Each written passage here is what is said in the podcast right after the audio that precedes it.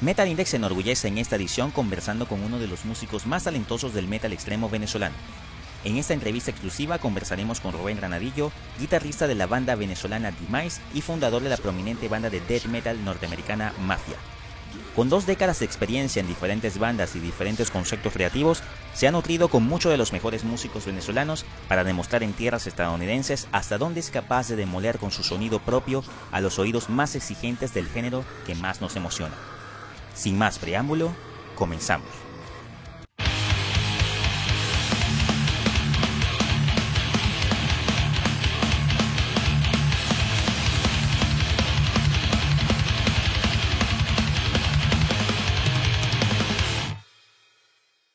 Sean todas y todos bienvenidos a una nueva edición de entrevistas Metal Index. Mi nombre es Jesús Carrillo. El día de hoy vamos a entrevistar a uno de los músicos más talentososos de la escena del metal extremo, sobre todo en esta última década, ya que ha colaborado con unas bandas muy importantes de la escena del metal nacional, obviamente en concreto con bandas como por ejemplo MDH, Muestras de S, Demise, y actualmente se encuentra radicado en los Estados Unidos, en los Estados Unidos, en la ciudad de Charlotte, donde se encuentra eh, formando una banda muy prominente en lo que es el metal extremo, un death metal muy oscuro, y vamos a conversar con el amigo futuro ingeniero en sonido, en construcción de su gran proyecto M Producciones, el amigo Rubén Granadillo. Bienvenido a Metal Index, hermano. ¿Cómo está la cosa? Gracias por la invitación. Eh, es un honor, soy fanático de tu canal. Jamás pensé que me ibas a llamar, jamás pensé que me ibas a llamar a mí para entrevistarme. wow, hermano, eso, eso, es, eso de verdad lo, es un, un, gran, de verdad, bonito reconocimiento de tu parte. De verdad que lo, lo tomamos de gran manera. De verdad, muy agradecido por el apoyo que nos estás dando, hermano, por lo, lo bien que tienes conceptuado nuestro canal y, y, sabes que obviamente tus proyectos, lo que tú haces, bienvenido a nuestro canal y, y esperemos que, que sigamos, eh, aparte de esta entrevista, haciendo otras muchísimas otras cosas que seguramente van a gustar bastante. Ojalá que sí. Claro que sí, claro que sí, claro que, sí. sí, soy fanático, soy fanático. Me he visto el de, el de José Rafael, me he visto el de Morrongo.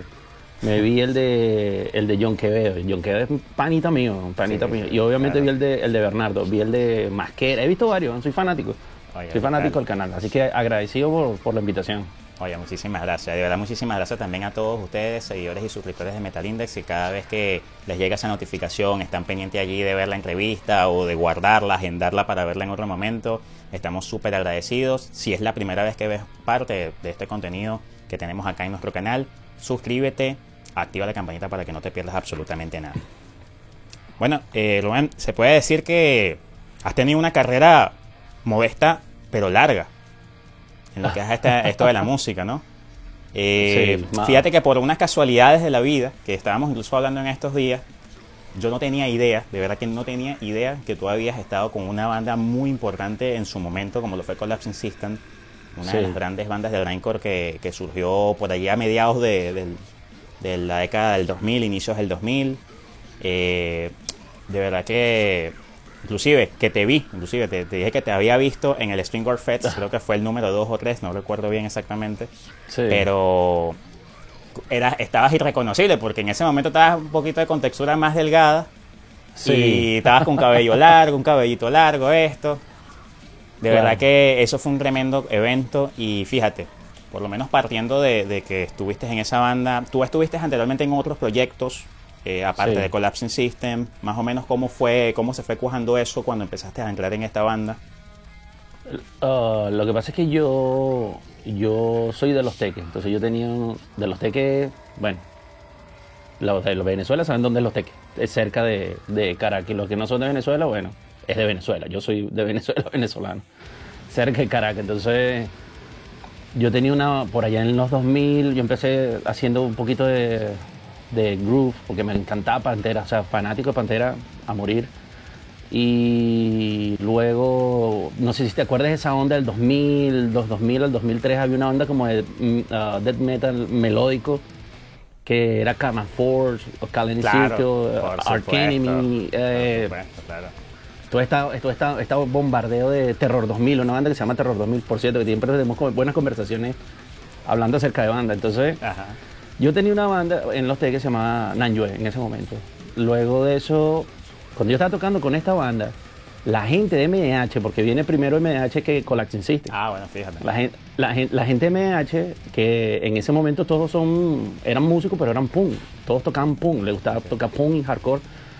Pero yo, yo, ya yo era un guitarrista extremo, ¿no? Entonces, la gente de MDH me llamó para que yo los ayudara un poquito a lo que era a la afinación de la guitarra, la composición, más o menos los arreglos. Entonces, yo empecé con MDH ahí, pero no, yo no tocaba con ellos, yo solamente los ayudé en, en ese momento, ¿no? En paralelo, justamente en ese mismo tiempo, a Bernardo, Bernardo Coña, el guitarrista de uh, D-Mind, es mi amigo de. Un saludo. Un Mucho- saludo al pana Bernardo, saludo, porque se está sí, aquí saludo, ahorita, está saludo. fajado bien la entrevista, claro. bueno, espero que esté aquí, espero que esté aquí viendo, porque yo vi la tuya. Debería. Mira, entonces, Bernardo, yo, nosotros somos muy, muy amigos antes de yo tocar en D-Mind. De hecho, panas, panas. Entonces, buenos amigos. Bernardo me dijo que Collapsing System estaba buscando guitarrista porque el guitarrista que tenían se fue. Eh, pero eso fue ya, estamos hablando ya, esto fue más o menos en el 2008. Yo fui, yo fui parte de Collapsing System casi al final de Collapsing System, ah, cuando, hasta que la banda se paró y se separó, ¿no? Bueno, fui, hice la audición con ellos, me aprendí, ellos tenían el- ese disco que tienen, el primer disco que tenían, me lo dieron, y yo me aprendí las canciones, pum, me quedé. Empecé a tocar con ellos, hice varios shows en Caracas y en Venezuela con ellos. La banda, por motivos que yo no conozco, la banda se separó, pues. Creo que son ya motivos personales de trabajo. Juan estaba ocupado con su trabajo, Álvaro, está, Álvaro es el, bajista, está ocupado con su trabajo. Y, Marco, que es el baterista, Marco y yo nos quedamos como que con ganas de seguir tocando juntos porque habíamos hecho un buen feeling, ¿no? El baterista de Collapsing System, en ese entonces. Y saliendo de Collapsing System, nosotros hicimos un proyecto paralelo que se llamaba ah, 100 puñaladas, ¿no? 100 puñaladas, pero lo pusimos en inglés, se llama ah, 100 Stackoon. Bueno, y formamos, eso lo hicimos eh, Marco, Marco, Billy Rangel, Sócrates, un pana de Caracas, tremendo bajista, y yo. Y eso lo hicimos como Green Core paralelo, pero ese, no- ese proyecto no salió, no salió al ruedo como nosotros queríamos. Era un proyecto ambicioso, pero no salió al ruedo como queríamos. De hecho, ese proyecto después salió a finales, como a mediados del 2017, 2018. Marco lo sacó otra vez. Sí, tocaron el String Face, bueno. Pero eso fue casi 10 años después.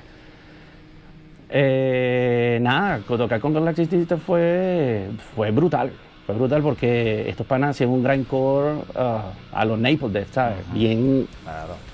y bien tocado, bien tocado. Sí, sí, y sí. con ellos hice varias fechas y, y nada, súper feliz, pues, súper feliz de haber tocado, haber sido parte de la historia con, con la City. Qué bueno que me viste ese, día, ese show en el String Force, sí, estaba más flaco. Sí, sí, sí. Está ajá. mucho más flaco, está es más que yo, yo, yo sacaba la cuenta. Sí, es que yo sacaba la cuenta y decía, coño, pero si Rubén tocó con Collapsing. Y más o menos por la época donde tú coincidiste, coño, pero ¿cuál era, weón? Yo, ¿cuál, cuál de los integrantes era? Yo empecé a sacar cuenta. El vocalista no era. El baterista Oh. tampoco. Entonces, eh, no, no, obviamente, yo, coño, sí, sí, fue un gran recuerdo de ese día porque de verdad que la gente estaba extasi- extasiadísima. Tú, tú viste, obviamente, Sí, la claro. gente abajo. Eso eran de verdad unos pogos brutales, unas joyas impresionantes.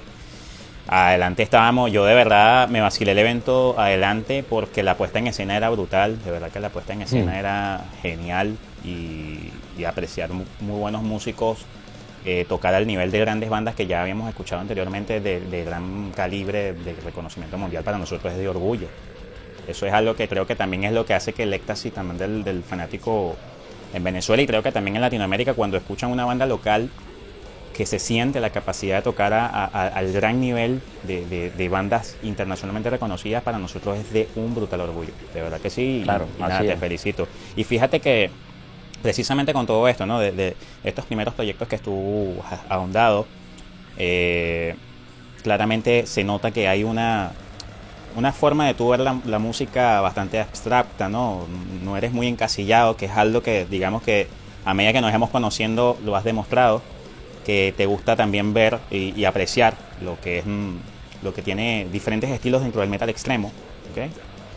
Eh, ¿Cuál ha sido tu percepción durante todo este tiempo en, en tu, de tu manera eh, ya de ver la música, ya en, ya en una etapa en la que estamos, digamos, mm, más maduros, por así decirlo?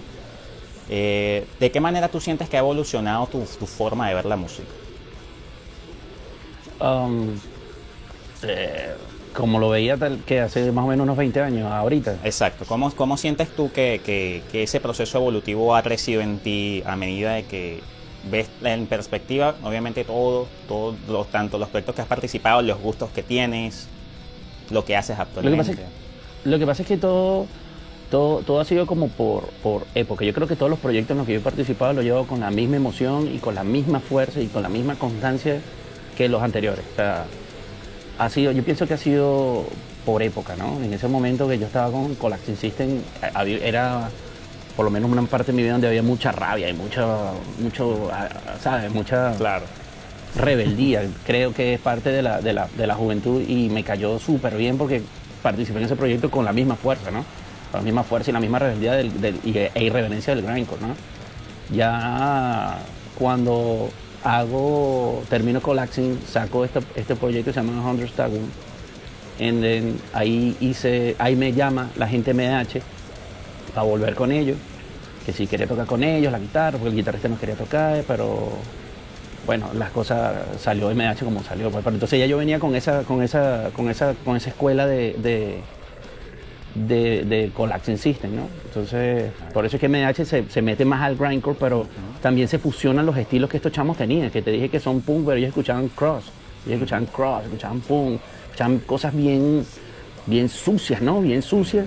Y yo venía con ese grindcore, entonces las cosas como que medio se, se medio fusionó, hizo, hizo. Entonces MDH no es un 100% grindcore, pero tampoco es hardcore, pero tampoco es cross, sino que es como, Sí. es como una pelotica de, de todo eso puesto, ¿no? Entonces, entonces así sale MDH. Ya cuando pasó a D-Mine, cuando entró a D-Mine, eso fue casi, casi que un sueño hecho realidad, porque D-Mine es... Yo siempre fui fanático de D-Mine. Eso, yo soy, siempre he sido la fanática, la, la fan enamorada de D-Mine. Bueno, tú por lo menos desde es que músico, tú por lo menos es músico y yo puedo decirlo más o menos por la parte de, de fanático tipo, entre comillas, periodista y todo esto. Entonces yo también le hacía mucho seguimiento de imágenes porque de verdad, el- el- yo por lo menos el Mow Terror cuando lo escuché, eso fue una... Eso fue una planadora, de verdad, para mí, en, en todos los sentidos, en lo que a, a la forma de hacer death metal en Venezuela, de verdad que... Yo no, yo no lo podía creer. Sí, sí. Yo no lo podía creer cuando salió, cuando salió el, el, el- el- perdón, creo que me toqué el micrófono. Que cuando salió el Mo, el, el Mo Terror, yo no podía creer. De- no lo podía creer, no podía creer que ese era que el sonido que tenía esa banda y no podía creer que eran venezolanos, que estaban ahí y era increíble. Dime, era, uf, yo era súper fanático de, de- era no, soy Somos. súper fanático de Iman. sea. Y siempre, y siempre le seguí la, la- la- la- el rastro de Dimine, le compraba los discos, iba para los shows, era... Claro, cuando entro a Dimine ya es un poco más, un poco di- diferente porque yo, yo venía haciendo este grindcore y en Dimine era más, es más death metal, ¿no? Claro. Es más death metal, con melodías, disonancias, ya tenía un poquito más cosas como fusionadas con el black metal, pero no era tan, tan, no era tan, ah, tan fuerte lo- lo- lo- Claro. las cosas black metal, pero sí las tenía, pues las tenía presentes los elementos de black metal, ¿no? Y para mí fue como un, hecho, un sueño hecho realidad. Entonces, y lo hice mi tarea, estudié lo que Bernardo estaba haciendo, estudié lo que Bernardo quería hacer, él me planteó sus ideas. Y bueno, trabajé y salió el disco que salió, el disco que grabé, el primero que grabé conmigo fue el de, la manipulación a la ignorancia. Entonces, ignorancia. La, la forma de percibir la música en cada uno de estos, de estos, de estos trabajos, y ahora estoy con Mafia, ¿no? Pero ahora estoy con Mafia, pero porque me fui a Venezuela, me vine a Estados Unidos, tenía una idea diferente, que quería hacer algo totalmente diferente a D-Max y a, MDH, ¿no? Y, pero sí, sí tenía, sí quería hacer algo, sí quería hacer algo diferente, pero utilizando las herramientas que había aprendido en, todos estos, en estas etapas que tuve, ¿no? Entonces, la manera de percibir la música en cada uno de estos ha sido fascinante. no, sí. fascinante. Ha sido, ha sido un aprendizaje total que yo no cambiaría por nada. Volvería, lo volvería a vivir todo otra vez. Brutal, de verdad que sí. Eh, queremos, bueno, yo creo que me van a acompañar en esto, Rubén, a invitar a todos nuestros amigos que por primera vez están viendo un contenido de nuestro canal de Metal Index. No olvidar suscribirse para que no se pierdan absolutamente nada de lo que vamos a seguir ofreciendo. Charlas tan brutales como esta que tenemos con el amigo eh, Rubén Lanadillo, quien ya está mm, figurando ya como un ingeniero, prácticamente ingeniero en sonido. De verdad que, bueno, está por allí dando sus pasos y con una, una productora, M Producciones, si no me equivoco, Sí, sí. está ahí dando sus primeros pasos y que hay que apoyarla. De todas maneras, acá en la descripción te vamos a dejar unos enlaces para que pueda seguir, obviamente, tanto su productora, pueda seguir su red social eh, personal, también, obviamente, las redes sociales de eh, Mafia, una de las bandas que vamos a hablar enseguida. ya, precisamente hablando de esto, Rubén, tú tenías también esta percepción también aparte de la de, de, ser un gran de, ir desarrollándote musicalmente y convertirte en un gran músico tenías también este anhelo no de poder también eh, eh, hacer esto en estudio de poder eh, crear en estudio hacer tu propia productora convolverte un, ingeniero en sonido que es digamos lo que te ha motivado precisamente esa área y si digamos tienes algunos influyentes en ese digamos en esa parte de la música que te motivaron y te dieron, digamos, ese empuje para, para tú poder también meterte en este, en este mundo? Sí, bueno, lo que pasa es que yo, esto de la, de la grabación y la producción musical siempre me llamó la atención, ¿no? pero nunca lo estudié, nunca estudié, siempre, siempre me llamó la atención, pero no lo hice. Esto viene, viene porque yo cuando me, vengo aquí a Estados Unidos, ah, yo no hablaba nada inglés. cero, cero, cero inglés, ¿no? entonces, yo vine con, cuando me vine a Estados Unidos, mi plan siempre fue venir a, montar una banda aquí. No dije, bueno, ya estoy aquí en los Estados Unidos, aquí donde están los big leaguers, y aquí yo quiero montar mi banda y, así me muero intentándolo, pero lo voy a intentar, ¿no? Pero no hablaba nada inglés. Entonces, lo primero que en el plan fue, dije, bueno, lo primero que tengo que hacer es grabar mis ideas, mis riffs, ¿no? Y cuando ya tenga grabado mis riffs, este, se lo voy mostrando a la gente, no sé. No, no puedo hablar, no puedo hablar a través de, mi voz, de mi boca, pero por lo menos a través de mi música, ¿no? Claro. No puedo decir palabras, pero puedo mostrarle a la gente, mira, esto, lo estoy haciendo yo, ¿no? Y cuando empecé todo esto, uno, uno de los que me ayudó fue Felipe Gruber. Porque Felipe Gruber y yo hemos tenido relaciones de trabajo porque él grabó oh, los dos discos de MDH y, yo participé en el, en el, de la manipulación a la ignorancia con Dimay, ¿no? Y él hacía el productor de Dimay en, en todos los discos, ¿no? Entonces nosotros ya nos conocíamos y, la persona que yo llamaba era Felipe, estando aquí. ¿Qué pasó, Felipe? Mira, no, cómprate tal interfaz, no, cómprate tales monitores. Y los laillaba, los llamaba, los llamaba y los llamaba por video, los llamaba por video. Felipe, ¿cuáles son? No, no, no te compres. Coño, Rubén, son las dos y media, weón, estoy durmiendo. Marico, ladillaba, él, los ladillaba burro, Entonces, bueno, Felipe siempre me, apoyó ahí y los panas, hay panas, hay muchos músicos que se graban ellos mismos para hacer maquetas, ¿no? Y todo esto. Y los panas me, me asesoraban, cómprate esto, métete por aquí, cómo se, se, graba, ¿no? Cómo grabarte tú mismo. Y una cosa fue llevando a la otra. Entonces, claro, en el proceso de aprender a grabarme supuestamente yo solo, me, me, seguí metiendo en el proceso de aprendizaje como productor musical. Me fui metiendo, me fui metiendo sin darme cuenta. Entonces, claro, las herramientas que nosotros siempre tenemos a la mano es YouTube, ¿no? Siempre te, metes en YouTube y, y dices, bueno, déjame ver cómo lo hago. Y en esto conocí a, un canal que se llama JFT Producciones, ¿no? que, que, que, es José, mi, mi alto pana José y lo seguí por YouTube y empecé a escribirle por YouTube y él me respondía. Claro, en ese momento como que no había crecido tanto, estaba como también, no estaba empezando, pero ya estaba, estaba como creciendo y nos hicimos pana y, y, nada, empezamos a, crear amistad. Luego él abrió un Patreon, que es el, el Patreon es para que tú pagas por las recompensas que te dan, no sé qué. Y yo me metí, yo fui, cuando, cuando lo abrió creo que fue el número dos o tres que me metí. Fue uno de los primeritos que me metí. Y de esto ha pasado ya tres años con él. Y entonces todos los conocimientos, las guías, libros, me he metido más, me he metido más, he comprado cursos, he hecho cursos de producción, cursos de mezcla, cursos de máster, cursos de manejar las herramientas de producción. Y sin darme cuenta me he metido, me he metido, me he metido, me he metido hasta el punto donde estoy. Donde estoy hoy, que no, mi intención nunca fue involucrarme como un productor musical o, un entusiasta del audio o trabajar para otras bandas. Mi, mi intención siempre fue grabarme yo mismo. Grabarme yo mismo y con eso que yo grababa mostrarle aquí a la gente, a, los americanos. Claro, claro. Que eso fue lo que hice. Eso fue lo que hice. Cuando hablemos de mafia, te voy a contar, pero eso fue lo que hice. hey, look, look. Check this out. Check this out. Brutal, verdad. Eh, bueno, eso, eso para, digamos, para ti fue, digamos, esa, digamos, esa carta, ¿no? Esa carta de presentación. Sobre todo también porque creo que es la manera en que quizá lo, es lo que percibo acerca de lo que estabas haciendo. Tratarte de poner al nivel del sitio donde estás, ¿no? Tratar de adaptarte, a, obviamente, al mundo musical en el cual ya te estás eh, queriendo involucrar. Y obviamente la escena del metal extremo americana, europea, etcétera, son dos escenas muy sólidas, muy fuertes, donde hay muchísimas bandas, donde hay muchísima calidad de sonido, muchísima calidad y talento en, creación. Y obviamente la idea de tú ponerte y codiarte con precisamente esa escena es precisamente el, el de, hacer todo esto, ¿no? de, precisamente aprender, de alimentarte, de, no conformarte con, con, los pocos conocimientos que quizá tú dirías que traías, sino multiplicarlos.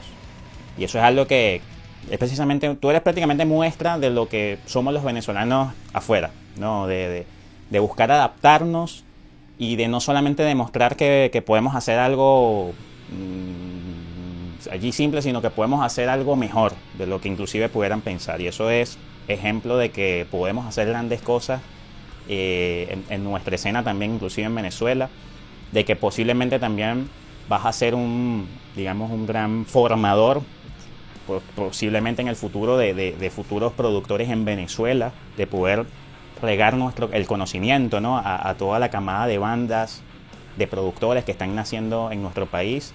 Y seguramente también que es algo que nosotros soñamos desde Metal Index, que eso también se pueda difundir a través de toda Latinoamérica. ¿no? de que podamos tener una escena sólida, porque yo siempre he pensado, creo yo también conmigo lo vas a coincidir en esto, Latinoamérica puede, si tuviese una escena más, digamos, más unida, pudiera estar a la par de cualquier otra escena, dígase americana o europea. Creo que nos falta un poquito más la conexión, ¿no? ¿Cómo tú ves, por ejemplo, esa perspectiva con respecto a la escena latinoamericana y a la escena europea? Bueno, fíjate que yo, o, sea, mi opinión con respecto al movimiento europeo y, americano y, eh, con respecto al suramericano, yo pienso que lo que nos hace falta es un poquito más de, eh, de educación, ¿no? de educación hacia que esto es un, a pesar de ser un arte, ¿no? La música es un arte, pero es un negocio. Esto, esto sigue siendo un negocio, ¿no? Esto sigue siendo un negocio donde inviertes tiempo componiendo, inviertes tiempo eh, grabando, inviertes tiempo mezclando, inviertes tiempo, le pagas a un productor, vas a una sala de ensayo, compras, compras equipo, vas a un show, ¿no? Entonces, una de las cosas que yo pienso que deberíamos hacer en Sudamérica para poder llegar, porque no estoy hablando de, talento musical, talento musical tenemos igual o superior a, en muchos, muchos casos, superior a, otras escenas. muchas bandas latinoamericanas que son o sea, no le tienen nada, nada que envidiarle a, una banda europea o a una banda norteamericana. O sea, poniendo por ejemplo, vamos a ponerte Colombia, Perú. Exacto, vamos a ponerte Sepultura. Vamos a ponerte Sepultura, que es una de las grandes referentes del, metal extremo y thrash metal mundial. Yo creo que no hay rincón del mundo que no haya gente que no haya escuchado Sepultura. Claro. Vamos a ponerte representativo del heavy metal. Creo que podríamos poner a dos grandes. Para mí serían Rata Blanca y Andra que son orgullo Latinoamérica, ¿no? Rata Blanca yéndonos por la vertiente del heavy metal en español y, y, Andra al nivel del heavy metal europeo, de las grandes bandas del power sí, metal. del power metal europeo, sí. Y yéndonos más a unas tendencias con tintes modernos, podríamos nombrar a dos bandas argentinas que son de las mejores y creo que hemos que estábamos incluso hablando hace poco con respecto a los Power Trio, que son Animal y Carajo. O sea, nada más poniendo lo que es el nivel de estas dos bandas con respecto a las escenas europeas, americanas, no, envían absolutamente nada. O sea, partiendo de esa base, imagínate, ya el talento lo tenemos. Ahora falta como que es precisamente eso, ¿no? De lo que es unificar más.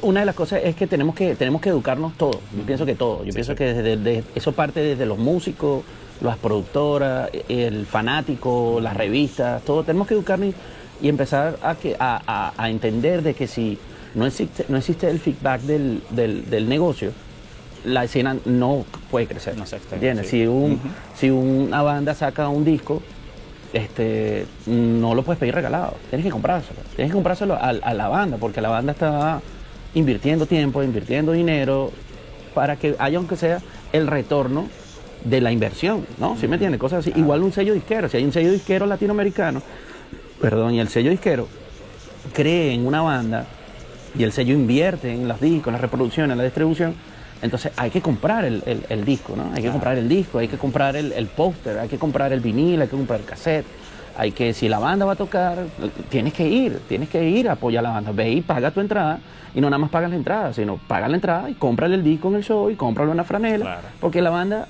no, eh, esa, esa es realmente la forma de, de- de apoyar a, a- a- a una banda, ¿no? Claro, también está la difusión ahora digital, ¿no? Que ahora le das un compartir y un clic y un me gusta, ayúdalo, o sea, todo suma. Al final de cuentas todo suma, pero para que la- el movimiento latinoamericano cre- crezca, tenemos que educarnos nosotros, educar a los productores, educar al fanático, y, y- y eso va a subir solo.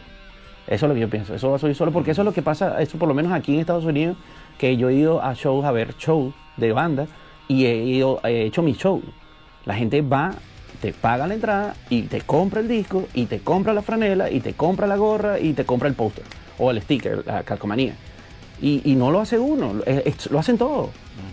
O- claro, obviamente si le gusta la banda, o sea, la gente va al show preparado para comprar versión, lo claro. que, lo que- claro, eh, apoyar la banda, Es apoyar la banda. Entonces yo pienso que es algo cultural, un poquito más de, de educación y de que nosotros mismos digamos, no, no le voy a pedir regalado el disco a, a- Al a pana. Nine. Mira, hermano, claro. sí, hermano, así sea si es que si realmente es tu amigo, mira, cómpraselo. Exactamente. Cómpraselo, hermano, ¿cuánto cuesta el disco? Así 10, 20, 15 dólares. Toma, hermano, aquí está. No, pero yo te lo, no, no me lo regales. Toma. Que incluso Es- también que eso, eso, también incluso también el mismo músico también se educa en ese sentido, Sí, ¿no? También. por eso- porque por eso- por porque también digo- es eso, es no que- reproducir precisamente exactamente ese punto que tú dices es muy bueno, exactamente. Es que también es eso de que también el músico, también, eh, algunos, no, no, no más decir obviamente todo, ¿no? Pero que también precisamente incentiven un poquito más a ese sentido de no ponerlo como tampoco tan fácil, porque quizá también, ¿sabes? Que Claro. también es por una cuestión también creo que un poco de cultura latinoamericana.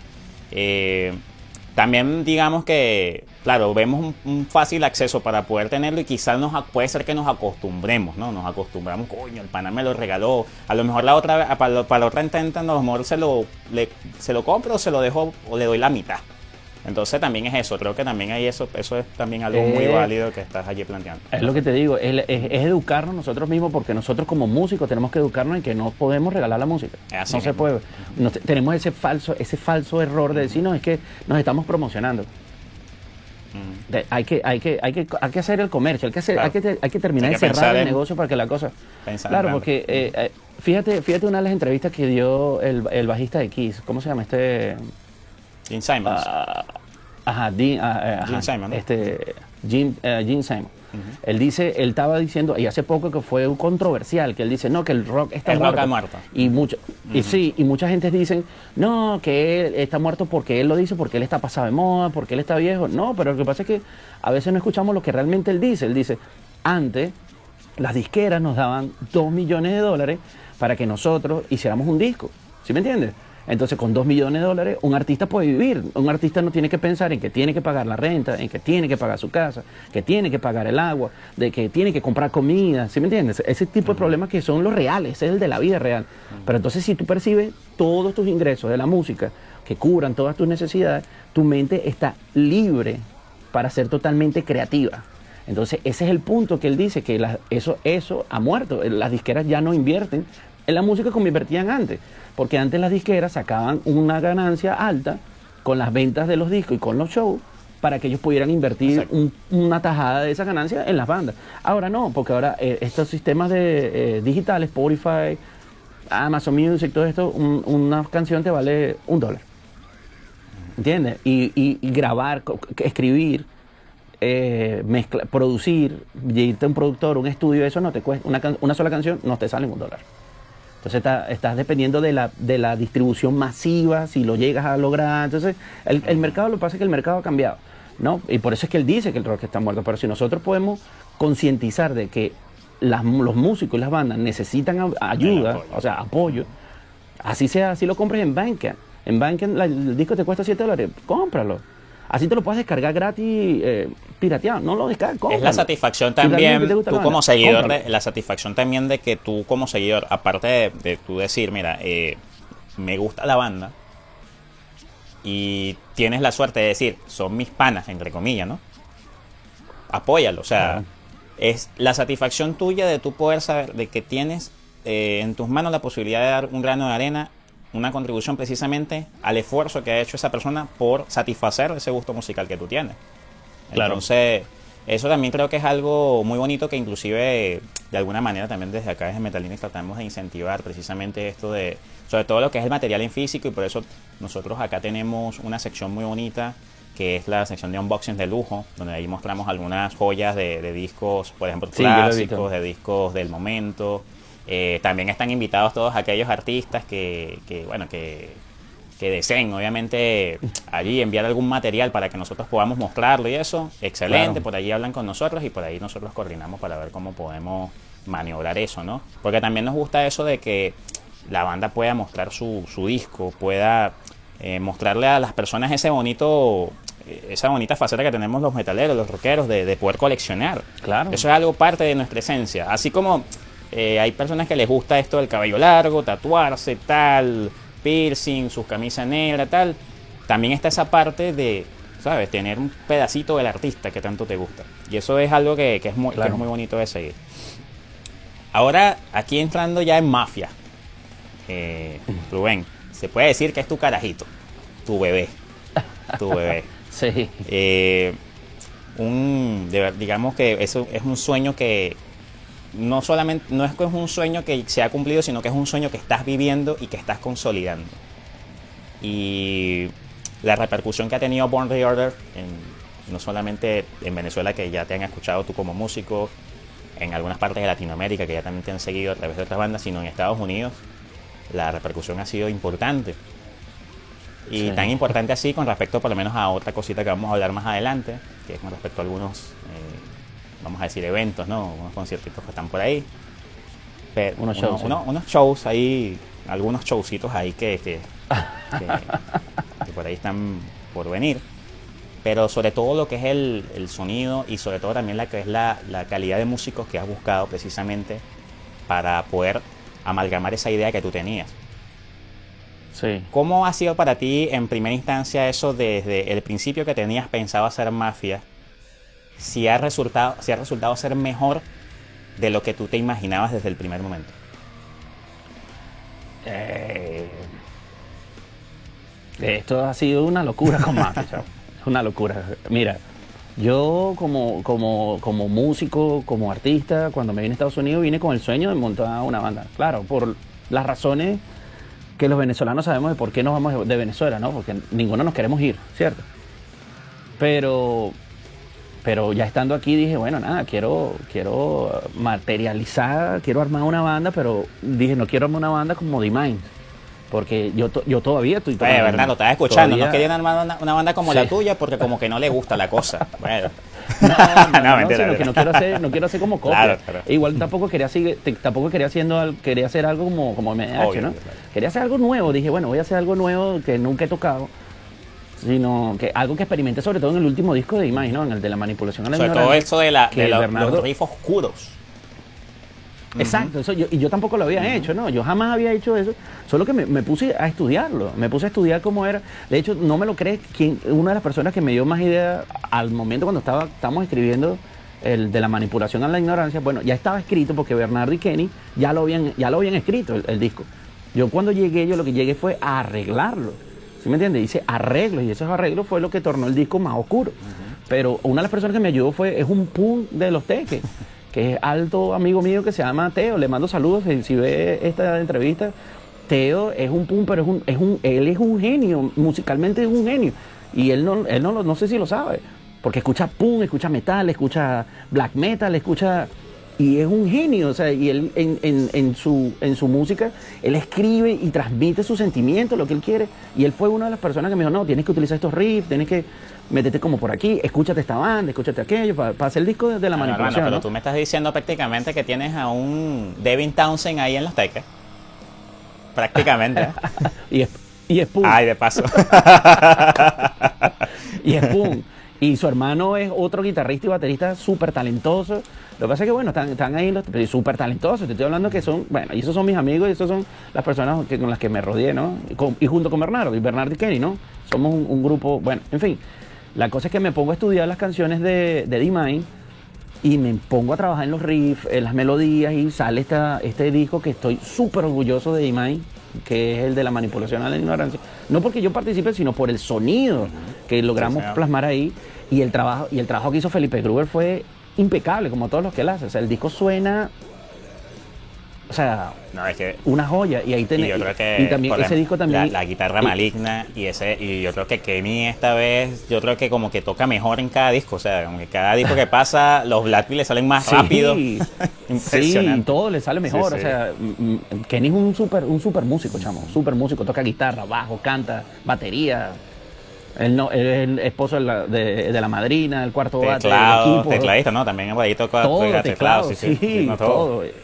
Bueno, con este disco, con este disco, en este disco también está involucrado eh, Daniel, el que tocaba con Kenny en 50 Week.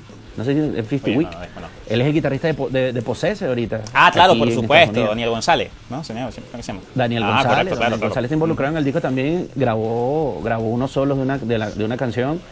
O sea que el disco fue, a mí me, a mí me encantó, me encantó el disco. De hecho ese disco quedó firmado con una, una disquera aquí estadounidense y tuvo una distribución bien, Brutal Records, si bien no importante equivoco, a nivel mundial. Brutal. Brutal, Records, sí, Brutal Records.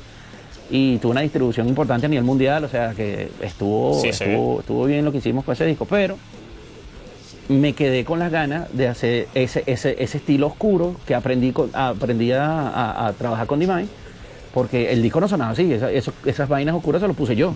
Y yo no sabía que yo podía hacer eso. qué brutal Yo no sabía, yo venía tocando Greencore, mi, mi banda era Rotten Sound, Naples, de- eh, Nasu, todas esas bandas. Y yo no sabía que se podía hacer eso, ¿no? Entonces, estudiando, pues, entonces lo hice. Cuando me vengo aquí, me vengo con esa idea de hacer algo, algo oscuro, como más o menos, seguí más o menos esa misma tendencia de, de ese disco, pero que no sonara Iman, que fuera un poquito más, que fuera un poquito más groove, ¿sabes? Que Claro. fuese más como, como, como, no, no sé si decirlo así, pero como que fuera un poquito más comercial en el metal, ¿no?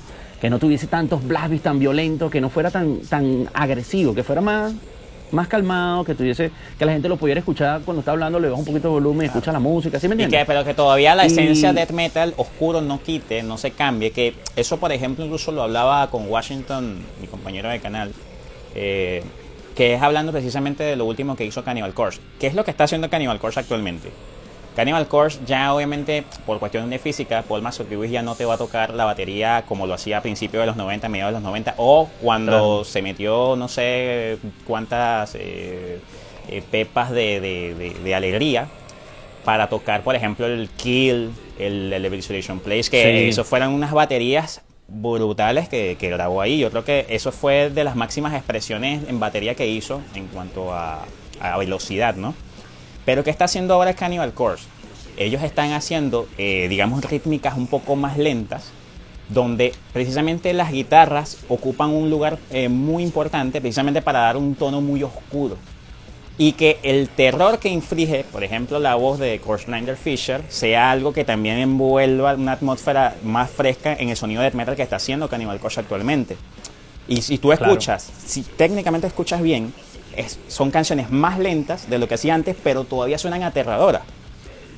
Y no, y siguen siendo complicadas, no, no son canciones fáciles. No son canciones fáciles.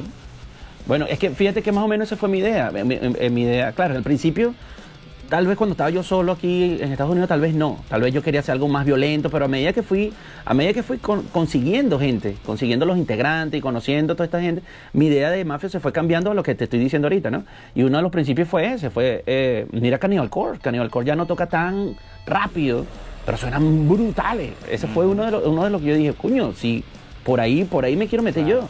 Otro, otro fue eh, Vigimo, que Vigimo toca súper lento, o sea, o sea, no súper lento, to- tocan lento, pero son súper oscuros y pesados, son, son horribles. Sobre tú estas últimas producciones son así, tienen ese tinte. De Satanics, por ejemplo, es una, una demostración de eso, por ejemplo. Sí, claro. Y entonces, y el sonido vez, y, y las composiciones son como más orgánicas. Entonces, es como, es como, es como una nueva tendencia, una nueva tendencia de- del, del metal con estas bandas que fue una de las, una, un- fueron dos bandas que yo tomé referencia. Y dije, bueno, más o menos, me gustaría meterme como por ahí.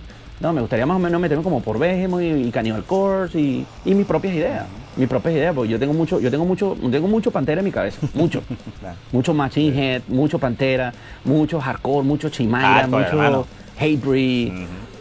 Y, entonces yo tengo toda esa mezcla de, de música en mi cabeza. Simón Díaz, un Simón Díaz atravesado por ahí para de repente. Simón. Díaz con, con, con Gualberto Ibarrete se mete con Corpse, no, y no. Brutal. Entonces, claro, yo, yo traté de, he tratado de más o menos de, de- de mantener una línea con, con- con Mafia, como, como se me ocurrió.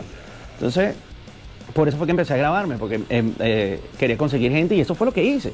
Eso fue lo que hice. Yo cuando aprendí a, a grabarme en la computadora y de eso ponerlo a mi celular, lo primero que hice apenas hice eso, me fui a una tienda de, música, a Guitar Center aquí en Estados Unidos, y hablando con, con los, con los empleados. Mira, este, tú no sabes si están buscando músicos, porque yo quería entrar o en una banda o quería formar una banda, ¿no? Ah, pero ¿qué haces tú? Y le enseñaba, yo no sabía hablar inglés, bueno. Le digo, "Mira, este- yo le decía, esta es mi música. Y se lo ponía, mira. Le ponía el celular y la gente, No. Ah, sí, suena fino. Ah, sí, no, sí. Muchos no me pararon bola, otros sí. Hasta que uno, uno me paró bola en una tienda que se llama Sanash, aquí en Estados Unidos. Y lo escuchó y me dijo, me dijo, chamo, esto es brutal. Dice, esto que tú tienes es brutal, esto es... Y, se- y llamó a otro empleado, le dijo, mire, escúchate esto. Y se lo pone con audífono. Chamo, ¿qué es esto, weón? ¿De dónde eres tú? Dice, dice, ¿de dónde eres tú? Allá son "Pues, los inglés Venezuela". Con, tra- con traductor, con traductor, en serio, Ah, con qué, qué traductor. brutal, ¿eh? Me- Oye. eh, pensé, eh, hablándole, porque no sabía hablar inglés, no sabía nada, nada, no sabía hablar nada de inglés. No sabía nada hablar, hablar inglés. Y, y como pude, con traductor y vaina, el carajo me dice, mire, yo tengo un guitarrista que, que él está buscando formar una banda, ¿no? Y tal vez le interesaría hablar contigo. Mira, yo déjame llamarlo y para ver si le interesa formar una banda contigo. Y lo llamó y le dijo que, como que mierda, tengo este pana que tiene estas ideas brutales, no sé qué vaina. Y el carajo se interesó de una vez, sí, dale mi número. Entonces me da su número, yo Drew. le, eh, Drew, eso fue, es, es Drew. Entonces le escribo, eh, claro, pero todo con traductor, y me dice, bueno, sí, vamos a reunirnos en, en el café tal. Marico, que ¿cómo me voy a reunir yo con alguien si no se habla inglés? Es una vaina terrible, weón. Eso fue terrible, eso fue terrible. Yo tenía, estaba súper asustado. Ah, bueno, en ese proceso, antes de conocer a Drew, llegó Álvaro, ¿no? Álvaro Ah, ya Parra estaba llegó ya- aquí a Estados Unidos. Estados Unidos, sí. Sí, él yo cuando me vine aquí a Estados Unidos, él, un año después se vino él. Ya Álvaro había llegado.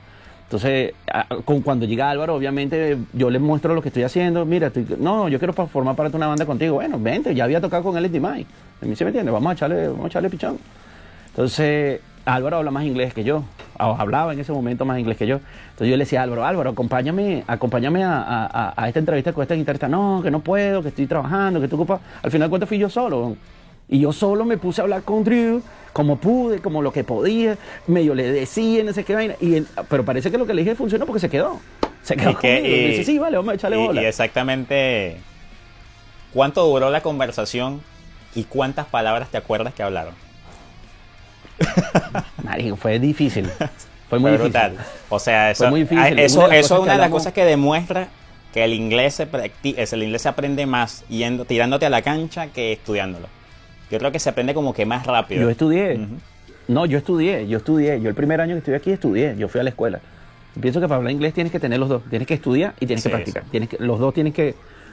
Pero eh, sí, como tú dices, si practicas lo- también lo puedes agarrar, Sí, ¿no? Pero era muy difícil, era muy difícil. La cosa es que él, él se queda, ¿no? Dice, sí, vamos a, vamos, a, vamos a darle.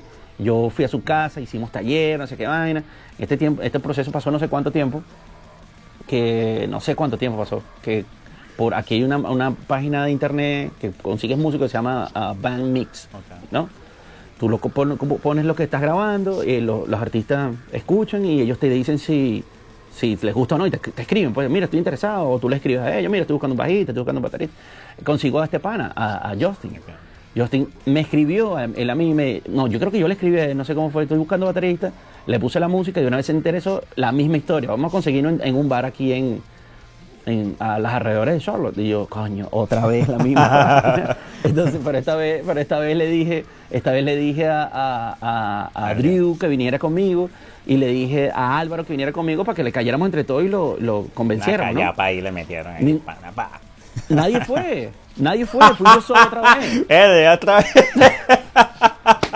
bueno, pero y entonces, Nadie pero qué salado, ¿verdad? Entonces fui yo, so- fui yo solo a, co- a hablar con Justin en un bar, y vaina, tomando cerveza. Y, eh, obviamente, este, este tiempo pasado, yo, yo iba mejorando mi inglés, ¿no? Ya más o menos le soltaba una que otra palabra. Bueno, este pana, yo le dije para que rentáramos un sitio para ensayar. Me dice, no, no, yo tengo mi casa. Yo tengo en mi casa un sitio para ensayar, tengo mi batería, podemos ensayar ahí sin problema. Bueno, ahí empezamos a ensayar baterista, entonces ya la banda empieza a coger más forma, ¿no? La banda empieza a coger más forma, empezamos a ensayar, empezamos a ensayar, pero no conseguimos baterista, eh, bajista. Pensé que era el bajista era lo más fácil de conseguir, pero no, no, no fue fácil. Porque aquí, aquí en Charlotte, eh, eh, es que es como una zona conservadora, ¿no? Aquí en Estados, de Estados Unidos son súper religiosos, son creyentes. Y Mafia tiene ese toquecito medio oscuro, ¿no? Tiene ese toquecito que, medio, me- que suena como medio satánico y la gente no le, no le gustaba. Los bajistas me decían, pero de qué hablan las letras. Pero son satánicos o no. Ya nada más cuando me preguntan si son satánicos lo descartaba. Dije, No, no quiero tocar contigo. Ya no quiero tocar contigo, weón. Y que, sí, weón, porque es que, loco, ¿cómo tú vas a querer, cómo vas a querer tocar en una banda de metal oscuro y, y vas a preguntar si somos satánicos o no? Si eso es lo que te preocupa, fuera. Bueno, weón, casi dos años, o casi un año y pico, sin bajista, solo componiendo, componiendo, componiendo y ensayando. Cuando apareció Justin, fue que consiguió a Fernando, a, a Fernie. Entonces, se lo consiguió porque fueron a ver a, a- a Iron Maiden, creo, a, a- ¿cómo se llama este? Eh, Steve Harry, el bajista. Steve ¿Cómo se- Harris. ah, ajá, Iron Steve Maiden. Harry solo, de Iron Maiden, que vino aquí Charlotte. Entonces fueron a ver el, el- el show ah, de él. Ah, ok, ok. Y ahí fue donde se conocieron, ¿no? Y este pana, este pana es terrible, este pana le encanta la música oscura.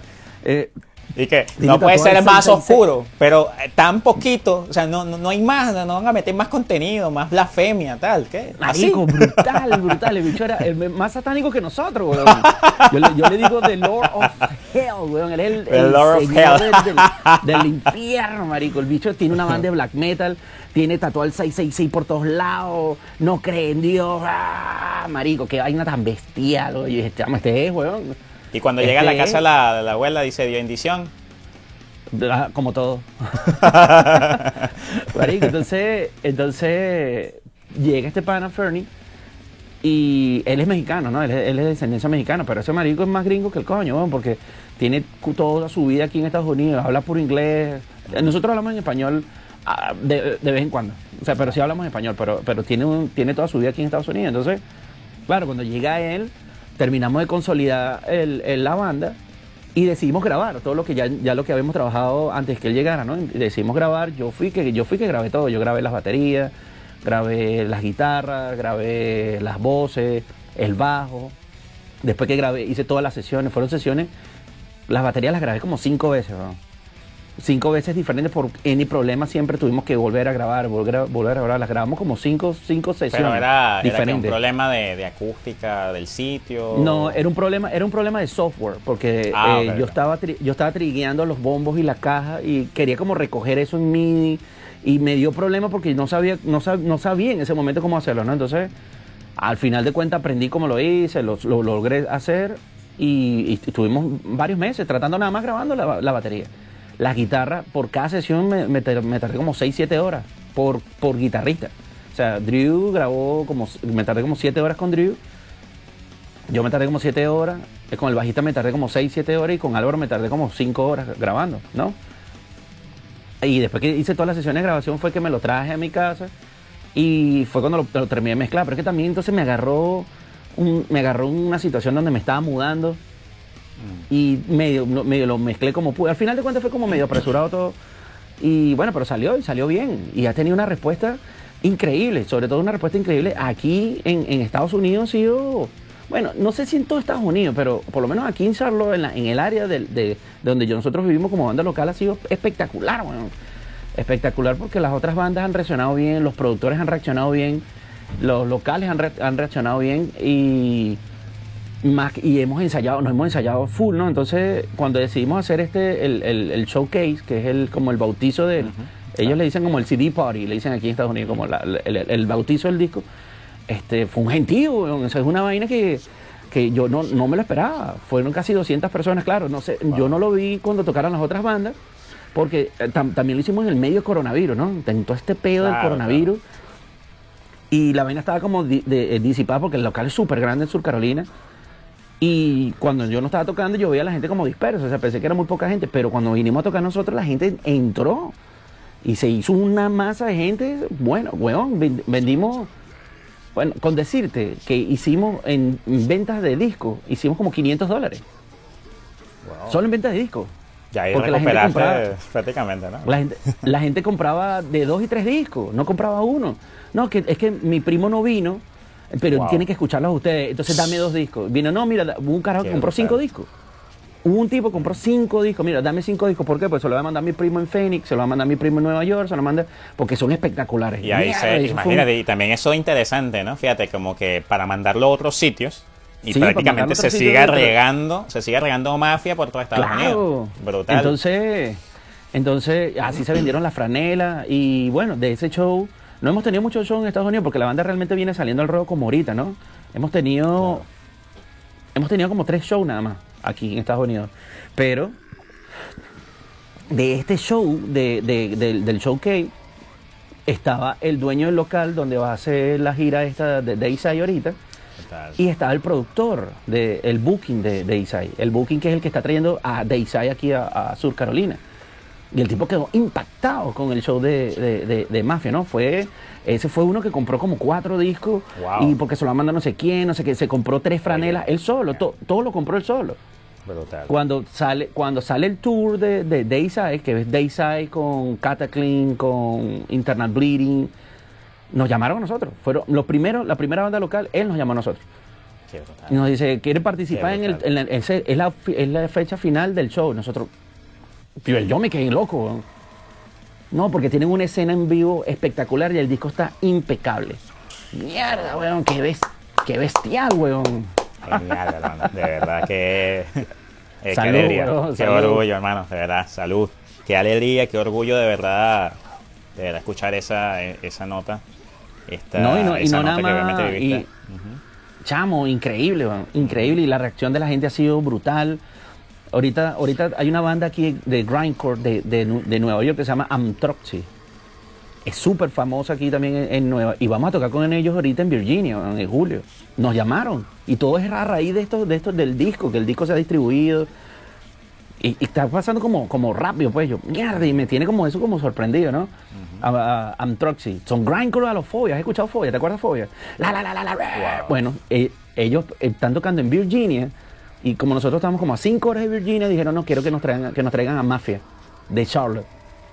Traigan la What? mafia de Charlotte. ¿Cómo sonó, eh? Traigan, traigan la mafia de Charlotte. dude. So, entonces, ¿qué es esto? esto no, y, hay- y hay un par de shows grandes que no te los puedo decir todavía porque no están confirmados, pero ya nos contactaron. ¿Y qué banda va a tocar ahí? No te puedo decir. pero son bandas grandes. Weón, son bandas ah, grandes. bueno, pendientes, por eso les invitamos, les invitamos a todas aquellas personas, obviamente, que, que están viendo por primera vez nuestro contenido a suscribirse a nuestro canal. Si están escuchando música de mafia, porque están escuchando música de mafia también aquí de fondo en el video, eh, ahí están las plataformas digitales. También vamos a dejar por allí también eh, un portal también para que puedan adquirir el disco también en físico, también, ¿ok? Seguro. Y así, Ujú. obviamente, puedan conocer un poco más acerca de esta brutal banda de death metal. Ustedes fue un dark death metal o un, death metal oscuro, siniestro, Sí, yo le- maligno.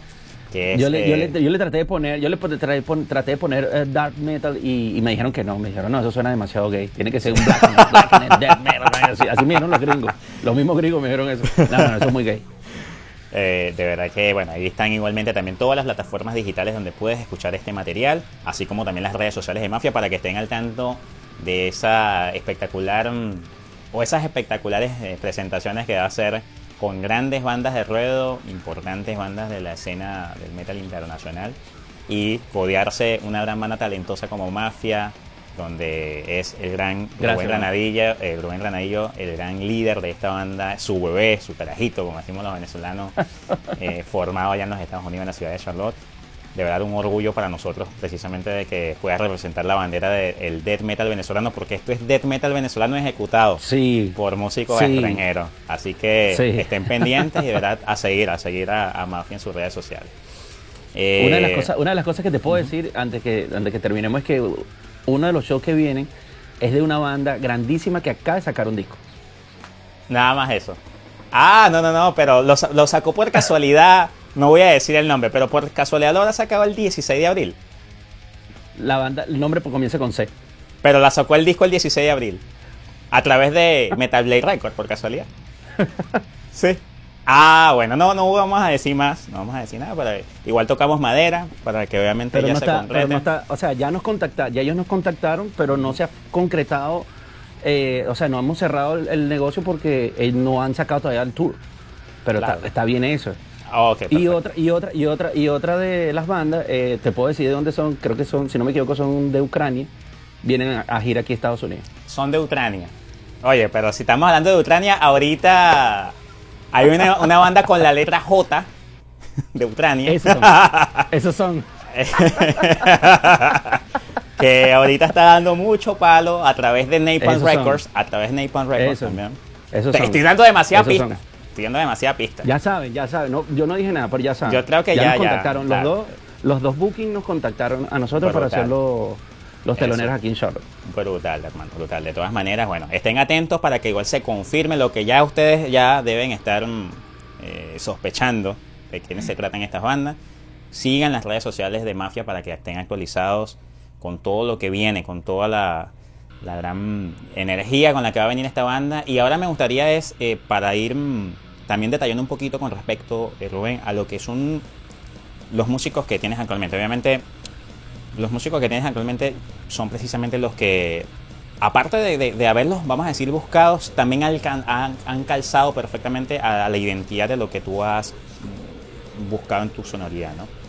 Sí. Pero ¿qué sientes que da como tal en sí cada uno de tus compañeros? O sea, una característica propia que le da cada uno de tus compañeros a lo que tú estás realizando a través de Mafia.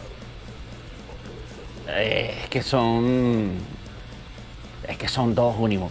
O sea, porque Drew es un súper guitarrista. Un súper, es súper. es- El tipo tiene un súper tono de guitarra súper agresivo y limpio y se preocupa súper por, su, por sus equipos, ¿no? ¿Qué, qué amplificador usa? ¿A qué pedales usa? Y eso me ha, me ha influenciado a mí a cuidar también mi sonido, ¿no?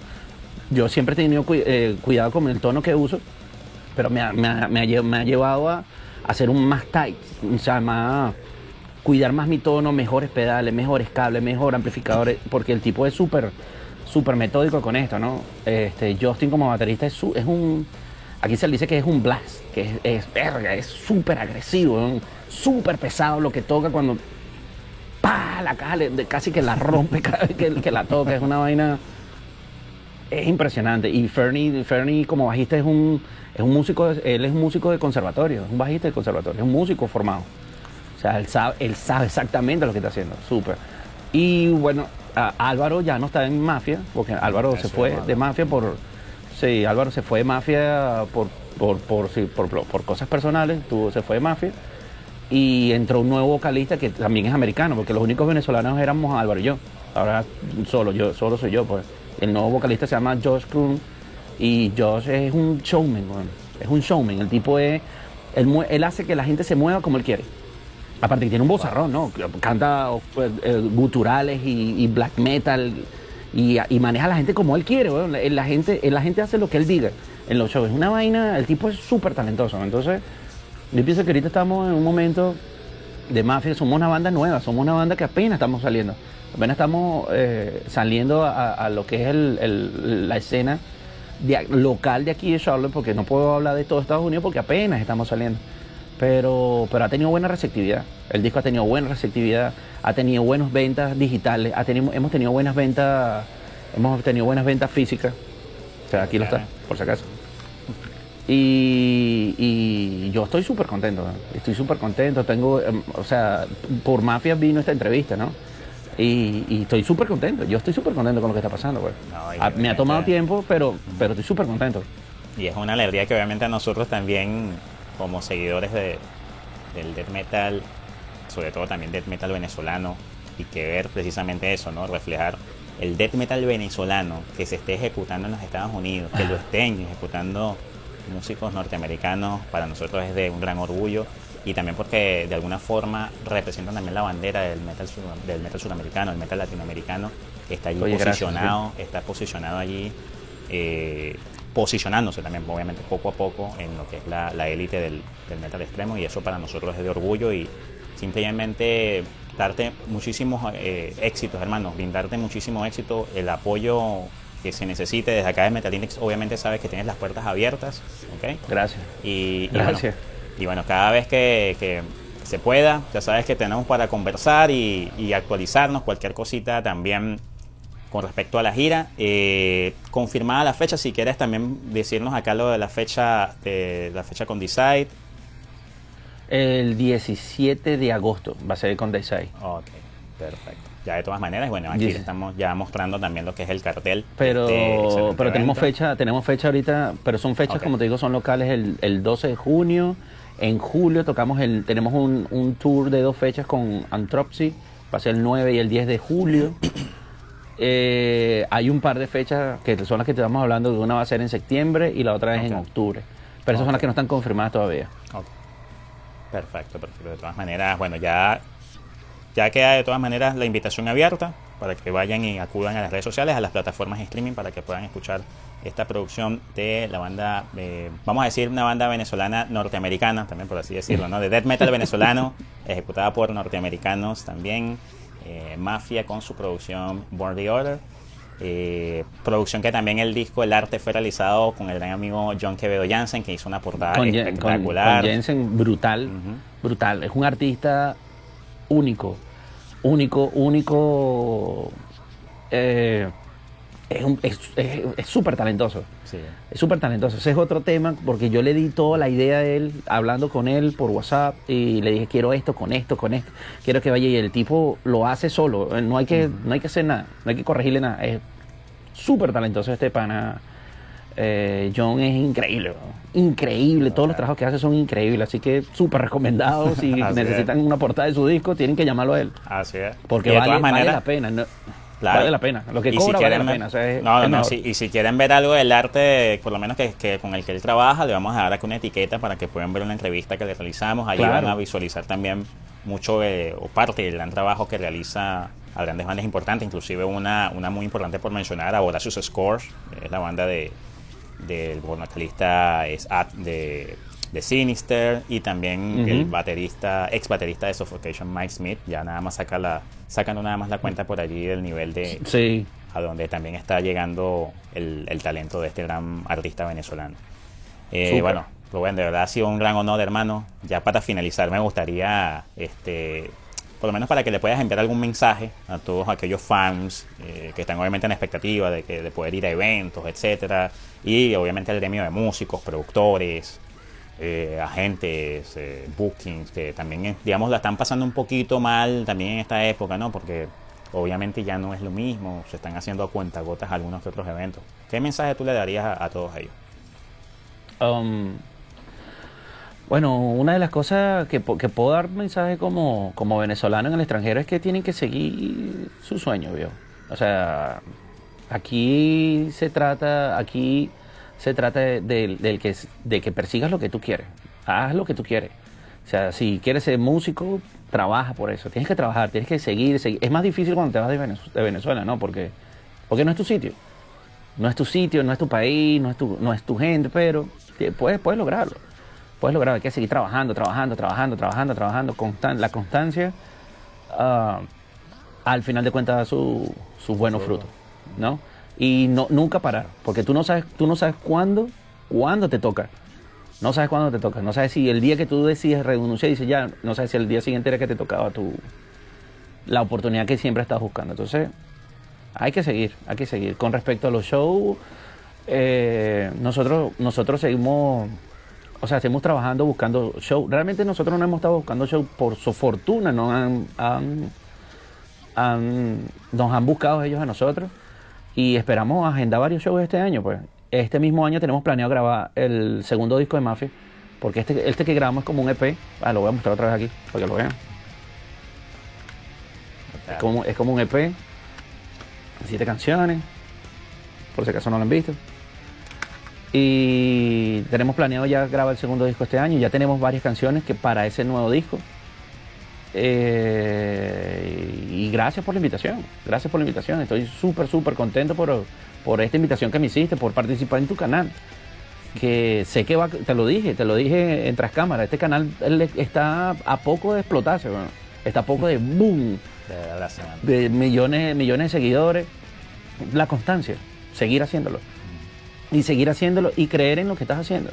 Cree en, tu, cree, cree en lo que estás haciendo, cree en tus convicciones, continúa, sigue, sigue trabajando que las cosas, las cosas pasan, pero pasan cuando trabajas por ellas.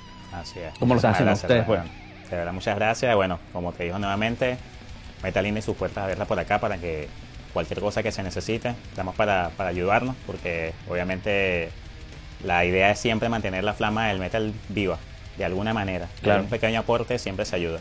Y los que siempre Claro obviamente sí. están allí ayudándonos, aportando siempre su atención para precisamente eh, darle impulso a este canal, son todos ustedes, queridos suscriptores de Metal Index, que siempre están pendientes de nuestros contenidos. Si es primera vez que estás viendo un video de nuestro canal, no olvides suscribirte para que no te pierdas absolutamente nada de lo que vamos a seguir ofreciendo. Despidiéndome aquí el amigo Rubén Granadillo. Ey, antes que, antes que nos vayamos, te voy a mostrar algo que va a estar pronto en Sudamérica.